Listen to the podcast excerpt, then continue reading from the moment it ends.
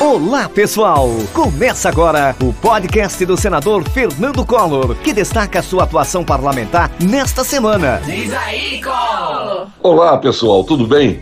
A semana foi de intenso trabalho em Brasília e Alagoas. Tive a satisfação de participar das festividades alusivas aos 68 anos de Olho d'Água das Flores, município emancipado por meu pai quando governador. Ao prefeito Zé Luiz, entreguei uma grade aradora para trator, uma carreta agrícola e um tanque-pipa. Esses equipamentos são fundamentais para a agricultura familiar, como nós sabemos, e eu já havia assegurado também um trator zero quilômetro para o município. Anunciei também a liberação de 500 mil reais para a saúde e o início das obras de pavimentação do povoado Pedrão. São mais de 2 milhões de reais investidos. Esse é mais um compromisso assumido por nós que sai do papel. Participei ainda da inauguração de postos artesianos e de ruas pavimentadas, que são ações do trabalho do deputado Arthur Lira. Fiquei feliz com a calorosa recepção e reafirmo nossa disposição em seguir trabalhando firme por Olho d'Água das Flores, pelo Sertão e pela nossa Lagoas. Agradeço ainda a presença dos prefeitos de Olivença, Jó e de Pariconha, Tony, e de vereadores de toda a região. No Palácio do Planalto, participei ao lado do presidente Jair Bolsonaro da cerimônia que certificou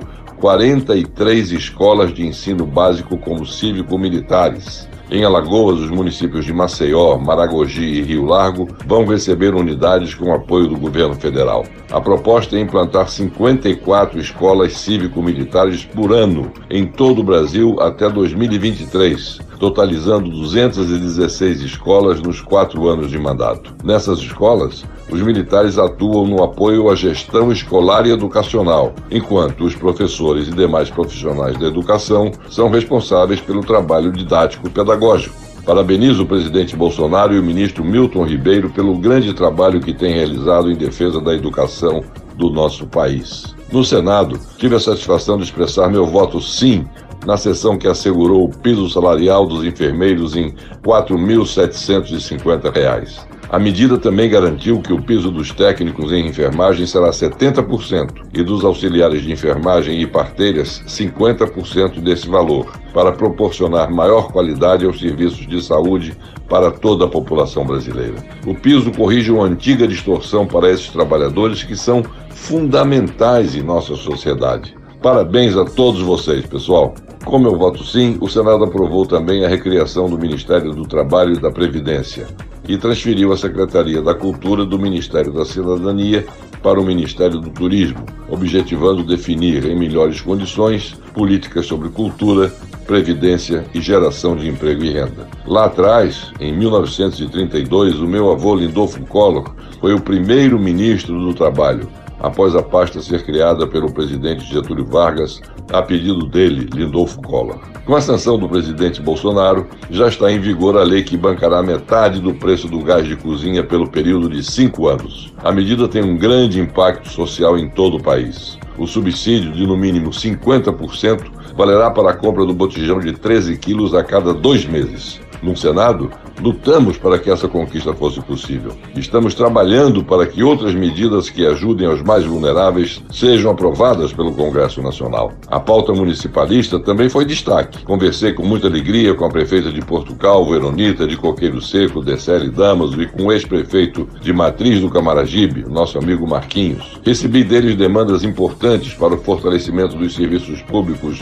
nas suas cidades. Como senador e com o apoio do presidente Bolsonaro, tenho enviado aos municípios alagoanos diversos investimentos para saúde, educação e infraestrutura, além de entregar máquinas como patrol, retroescavadeira, trator com grade aradora, entre outras. O meu compromisso municipalista é histórico e permanente. Vamos juntos, minha gente! O governo do presidente Bolsonaro tem sido um parceiro de Alagoas. Nessa semana, o Ministério da Justiça e Segurança Pública enviou mais de 25 milhões de reais para o nosso estado. Os recursos eh, são recursos suplementares ao que as unidades da federação devem investir para fortalecer a segurança pública e contribuirá para a aquisição de equipamentos, tecnologias, e capacitação dos profissionais de segurança pública estaduais. Continuamos empenhados na busca de mais investimentos federais para o nosso Estado.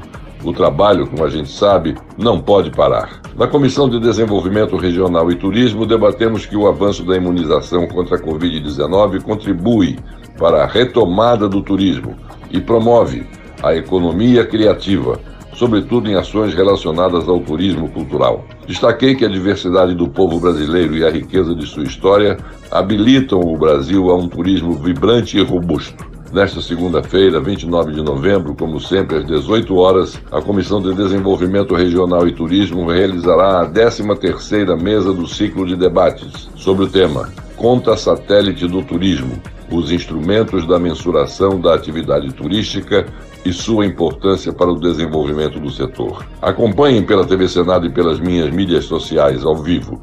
Participem com perguntas e sugestões. Obrigado, minha gente. Uma boa semana. Acompanhe a atuação do senador Fernando Collor pelas redes sociais: Twitter, Instagram e Facebook.